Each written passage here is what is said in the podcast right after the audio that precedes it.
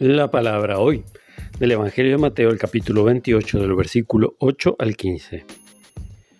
Las mujeres que habían ido al sepulcro después de oír el anuncio del ángel se alejaron rápidamente de allí y atemorizadas, pero llenas de alegría, se fueron a dar la noticia a los discípulos. De pronto Jesús salió a su encuentro y las saludó diciendo, alégrense. Ellas se acercaron y abrazándole los pies se postraron delante de él. Y Jesús les dijo, no teman, avisen a mis hermanos que vayan a Galilea y allí me verán. Mientras ellas se alejaban, algunos guardias fueron a la ciudad para contar a los sumos sacerdotes todo lo que había sucedido. Estos se reunieron con los ancianos y, de común acuerdo, dieron a los soldados una gran cantidad de dinero con esta consigna.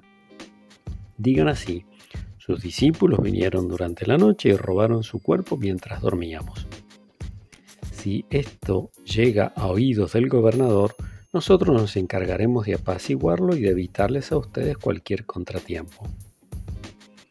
Ellos recibieron el dinero y difundieron entre los judíos hasta el día de hoy esta noticia. Palabra del Señor.